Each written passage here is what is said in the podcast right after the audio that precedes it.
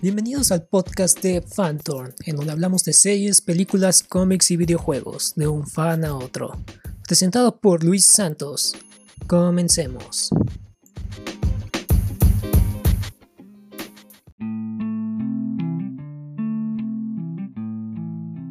Hola, ¿qué tal chicos? Bienvenidos a Fantorn. Gracias por estar en este genial podcast listo para distraerte y escuchar de nuestros temas favoritos. El día de hoy planeo recomendarles otra gran serie que nos narra la historia de un cazador de monstruos y no cualquier cazador de monstruos, uno de los mejores de la historia. Hoy quiero hablarles de The Witcher. Esta serie es producida por Netflix y su creadora es Lauren Schmidt. Está protagonizada por Superman, o mejor conocido como Henry Cavill, Freya Allan y Anna Charlotta Disculpen la pronunciación, son nombres un poco complicados. la serie se lanzó el 20 de diciembre de 2019 basándose en los libros de Andrzej Sapkowski, que se basan en dos principales libros de este autor, que es El último deseo y La espada del destino, además de tomar ciertas referencias del videojuego creado por CD Projekt Red. Es una de las grandes historias en, en las que nos cuentan sobre un brujo cazador de monstruos, y en saber más, acompáñenme en este podcast.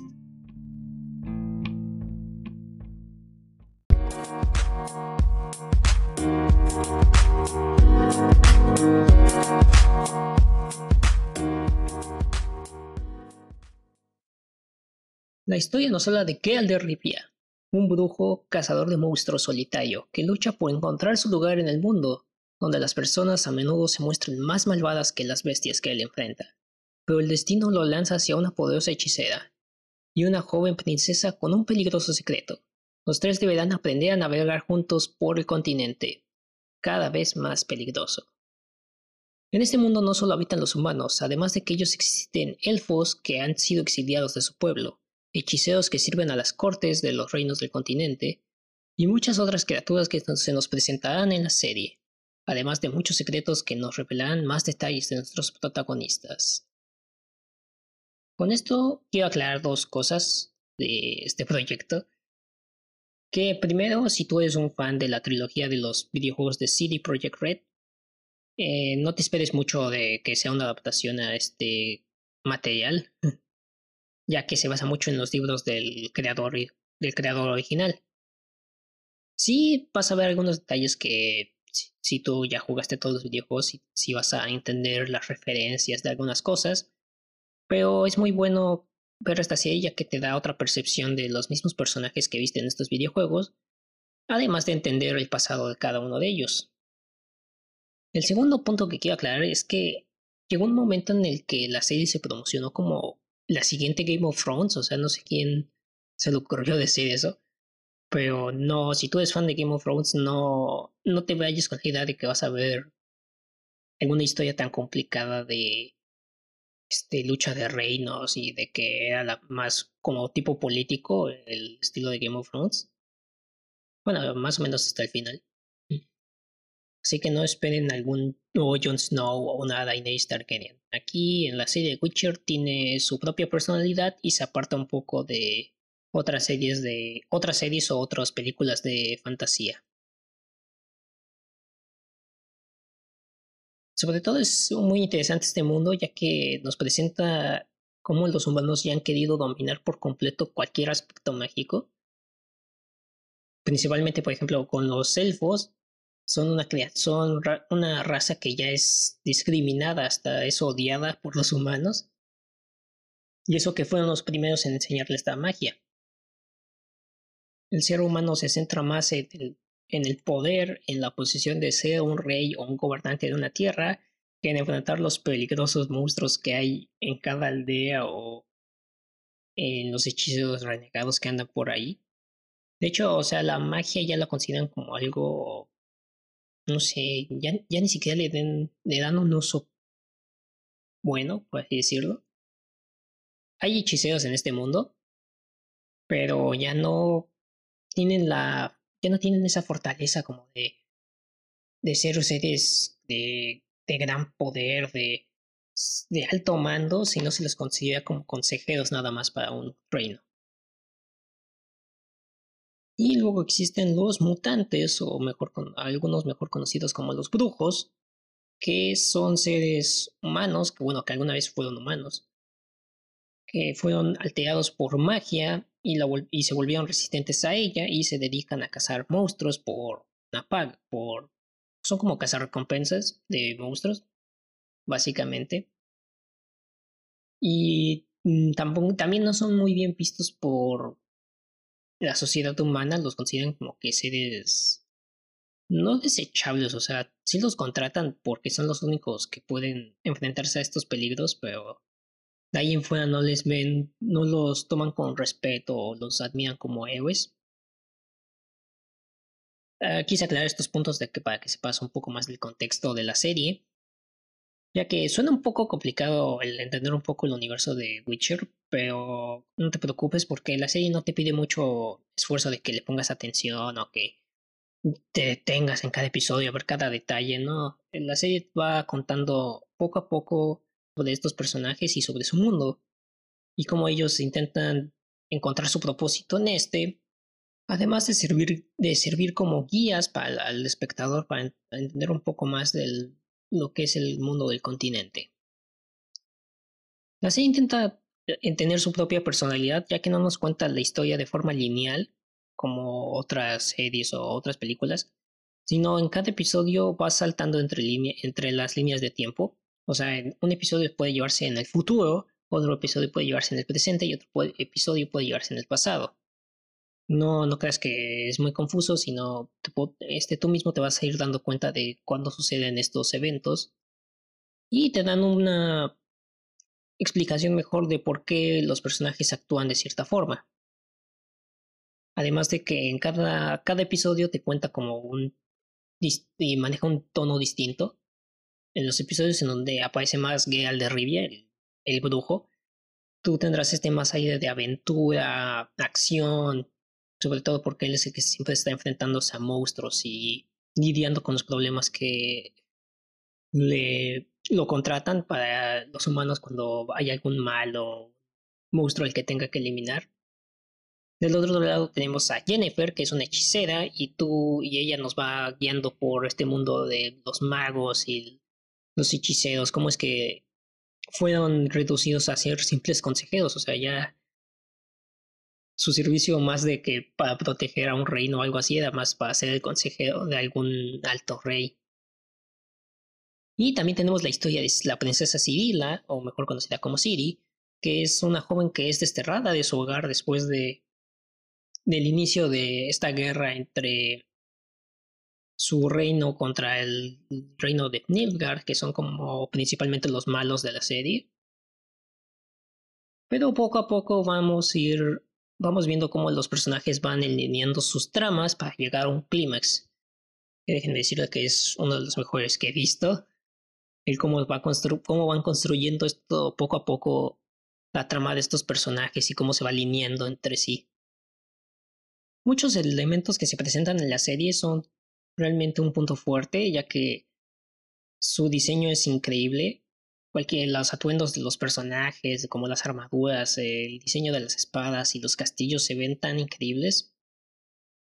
Y déjenme decirles que uno de los mejores diseños son los monstruos.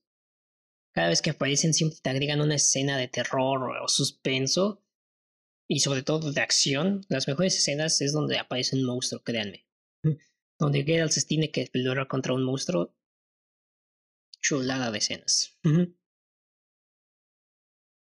Como dije que tomaba de ciertas referencias del videojuego, realmente un fan como de los videojuegos sí se va a emocionar al ver ciertas criaturas en, y en live action. Sobre todo yo me fasciné con una criatura que aparece en el tercer episodio, creo. Si no mal recuerdo, en el tercero en el segundo. No, en el tercer episodio sale de esta criatura que es sumamente terrorífica y creo que es uno de los mejores episodios que hay. Un punto como negativo es que algunos personajes se sienten como que muy acartonados. Me refiero a que como que sobreactúan. Puede que a algunos no les guste este tipo de de, de, eh, de actuación. Sobre todo, pero no, no afecta mucho a la trama ni a la serie, pero es un punto que les tengo que mencionar porque algunos sí como que, sobre todo al ver el primer episodio, como que no se la van a creer tanto o van a como pensar que no está tan cool la serie. Uno de los mejores puntos de la serie, que por la cual yo digo que sí la realmente vale la pena, es la elección de los protagonistas. Son los que realmente se llevan completamente la serie. Empezaremos con mi favorito, que es Geralt de Rivia, eh, interpretado por Henry Cavill, que, ¿qué les puedo decir? ese papel creo que fue creado para este actor. Realmente demuestra una apariencia intimidante, a veces, a veces tierna, a veces es el, el brujo que todos queremos y amamos de los videojuegos. A veces resulta ser la persona más comprensiva en todo este universo. Siempre tiene un gran carisma realmente este personaje. Es un antihéroe increíble, de decirlo. Y siempre se muestra preparado a, a lo que sea, a hacer hacer lo correcto y está dispuesto a hacer las cosas de la mejor forma posible. Uno diría que es el trabajo de, esto, o sea, de los brujos es acabar con los monstruos, pero el personaje de Gale de Rivia siempre lo intenta hacer de la forma más, ¿cómo poder decirlo? O sea, la violencia es la última opción para este, ¿saben? O sea, es un personaje que es muy implacable a la, a la hora de combatir o tener estas escenas de acción. Pero es la última opción para este personaje. Sobre todo muestra mucho el cómo los brujos son el punto medio. Eh, Geralt de Rivia, el personaje de Geralt, dice una filosofía de que no existe el mal ni existe el bien. Siempre está el mal mayor y el mal menor. Y cada uno de nosotros elige eso sobre todo que los brujos son los que tienen, que lidiar con estas bestias, con muchos problemas que sufre la gente exterior, o sea, los que no son de los reinos o de parte de las grandes cortes. Siempre alguna persona va a, verse afectada por cada decisión. Y se ve mucho con Geralt, que es un, es un cazador experimentado, sabe qué es lo correcto y qué es lo que no se debe hacer. Y creo que se debe mucho a la participación de Henry Cavill. Eh, realmente él, si ustedes no, si no conocen muy bien de este actor, es que él sí juega videojuegos y uno de sus favoritos realmente era The Witcher. Y aprecia mucho el personaje de Geralt de Rivia y puedes ver cómo entiende perfectamente al personaje. Es, es un antiguo que busca su lugar en el mundo, ¿saben? O sea, no, uno, él, él siempre intenta dar la idea de que hace todo por dinero, que no le importa en lo mínimo lo que le pase al, a las víctimas de, de los trabajos en los que lo contratan, pero no, siempre termina interviniendo en estos puntos en los que él sabe que lo que está haciendo podría afectar gravemente a otra persona o a la misma criatura con la que está enfrentando, intenta hallar la manera de no, no matarla que es lo gracioso. Y es, es lo que resalta de este tipo de cazador de monstruos, ya que intenta impedir que la principal función de un brujo en este mundo es que nunca se, o sea, nunca se encuentre el mundo humano con el mundo de estas criaturas para que haya un tipo de paz, por así decirlo. Sobre todo busca un equilibrio, es lo que hacen los brujos, se busca el equilibrio entre este mundo mágico y el mundo de la humanidad. Y podemos ver que a pesar de que siempre salva el día Geralt de Rivia, no, no lo alaban como el héroe que es. De hecho, uno de los personajes que... También otro personaje que implementa mucho a Geralt es un bardo que se llama Jaskir, que es la parte como cómica de la serie y él es el único que se da cuenta de cómo, qué tan bueno es Geralt. Este personaje representa mucho el cómo tenemos que hacer lo correcto sin importar lo mal que esté nuestro alrededor. Supongo que ese es el mensaje que quiere dar con escoge siempre el mal menor. Porque pues, las decisiones que él toma son muy, muy, muy difíciles. Por eso lo contratan para este tipo de servicios de cazar monstruos o de apoyar al que tenga una maldición, porque nadie no sale, nunca hay un lado bueno, ni nunca hay un lado malo, sino tú decides, tú decides qué tan mal podría irse la situación, ¿saben? Ya quitando un poco de filosofía, para no detallarme tanto en, en, este tema de los protagonistas, iremos con el segundo, el segundo mejor personaje que hay en la serie, que es Jennifer, que es una hechicera rebelde que busca redención. El personaje de Jennifer es un poco complicado, una más bien que complicado, complejo, ya que es la que tiene el mayor cambio en la serie, y no solo físico. ya ustedes verán por qué. Pero pasa de ser lo que es una chica demasiado tímida, que no, no tenía algún una idea de lo que podría llegar a ser, a convertirse en una de las hechiceras, más poderosas que hay en todo el continente. Y complementa muy bien lo que la filosofía de, de Geralt o el personaje de Geralt de Rivia, ya que ella vive también en un mundo en donde ella, creía tener un mando, pero se da cuenta que los hechizos son tratados pues, como basura, o sea, son desechables, o sea, no, ella, ella descubre que esa no es su labor, no es su labor pertenecer a, alguna, a algún reino o alguna corte, para, por así decirlo. Así que empieza a cambiar, empieza a, tener un propósito. Ella busca de mejor forma revertir, revertir este papel de los hechiceros, darles más importancia aunque siempre intenta sacarle como intenta sacar provecho de algunas situaciones. Pero qué les puedo decir, es una, es una chica muy ruda y, siempre es la que te deja cautivado en, mucho, en muchas partes de la serie, debido a su personalidad sarcástica, mm, rebelde, que va en contra de algunas cosas y es uno de los personajes que realmente tiene un muy buen desarrollo en esta serie. Por último tenemos a la princesa Cirila, que pues no es la mejor. O sea, este es como que el punto... es una muy buena protagonista, o sea, la chica sí le han dado en el clavo con la elección de casting, pero vemos muy poco de ella en esta temporada. Espero que en la siguiente que viene en la siguiente temporada que viene le den un poco más de protagonismo, ya que solo conocemos un poco de cómo fue, cómo pasó de ser esta princesa que perdió a su madre, perdió a su, a su hogar, empieza a vivir cómo es el verdadero mundo de afuera de, los muros de su reino. Es un mundo lleno de caos a cada instante. Y pues eh, está dispuesta a buscar su destino para eh, hallar su propósito en el mundo.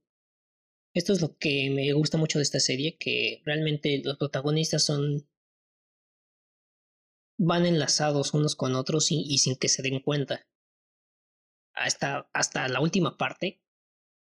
Tienen que verla, chicos, porque para que entiendan un poco más. Bueno, ¿y qué más les puedo contar de esta serie? Es que te atrapa al instante, es Estoy súper emocionado de, de saber que viene una segunda temporada de esto. Sé que hablé, hablé un poco rápido, pero es que es demasiada información que pasa cuando ves esta serie. Y me sorprendió mucho de que puede atrapar a los fanáticos de los videojuegos, a los, los fans que leyeron el libro de, de la saga del brujo, y puede atrapar a otras personas que no sabían de este universo. Realmente sí se da una propia personalidad a este, a este tema de la fantasía oscura y le agrega un toque único de parte de lo, de parte del cast y de la directora. Realmente te sorprende a cada capítulo que vas avanzando en la serie y puede separarse de otros, otros proyectos de Netflix. Realmente vale mucho la pena si no, si estás buscando una nueva serie que ver. Por favor, checa The Witcher. Es una gran serie con una gran historia. Y realmente no sé cómo decirles. Véanla, chicos. Vale mucho la pena.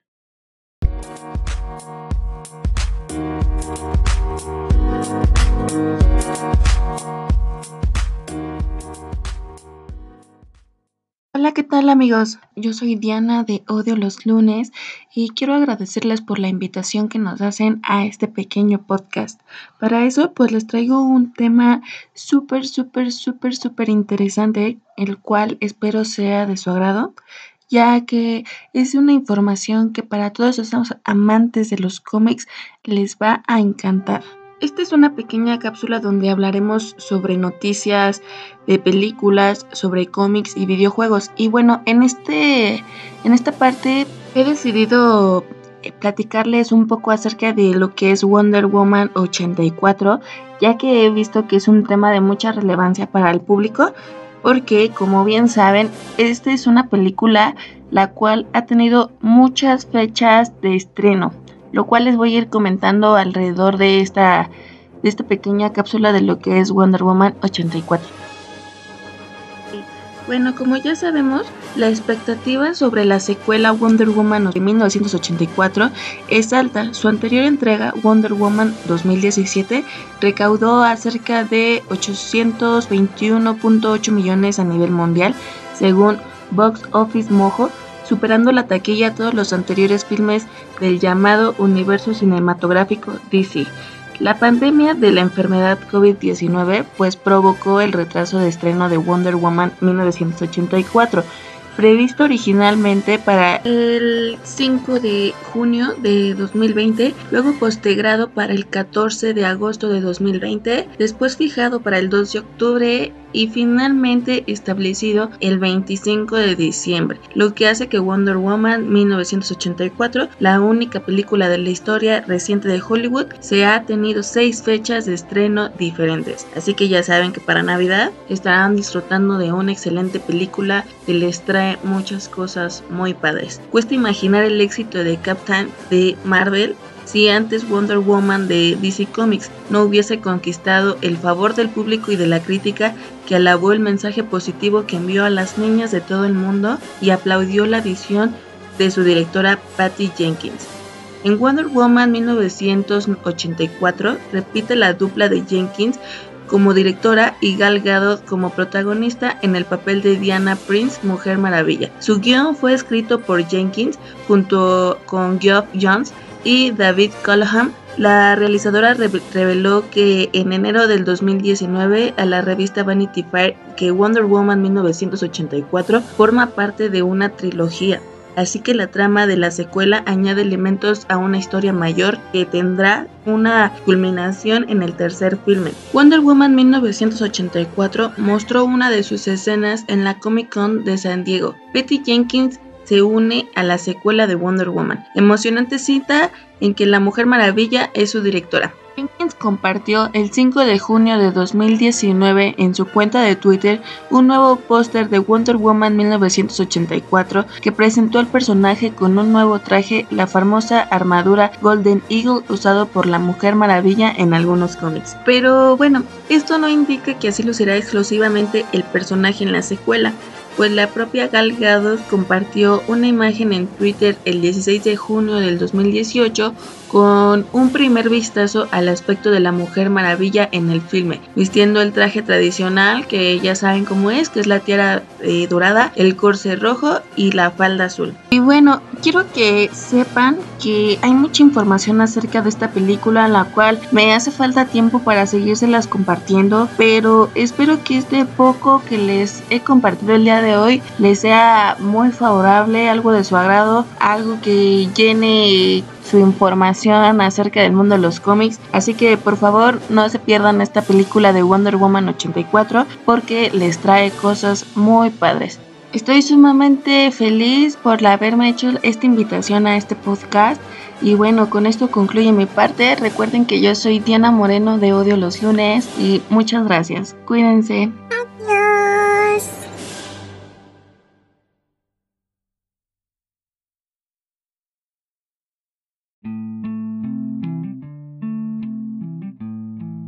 Muchas gracias por escuchar este podcast, espero que haya sido de su agrado, se hayan distraído un rato. Un agradecimiento especial a Diana Moreno que nos ayudó con la cápsula de Wonder Woman 84. por favor visiten su podcast de Odio los lunes. Y eso fue todo por mi parte. Presento para ustedes Luis Santos. Hasta la próxima.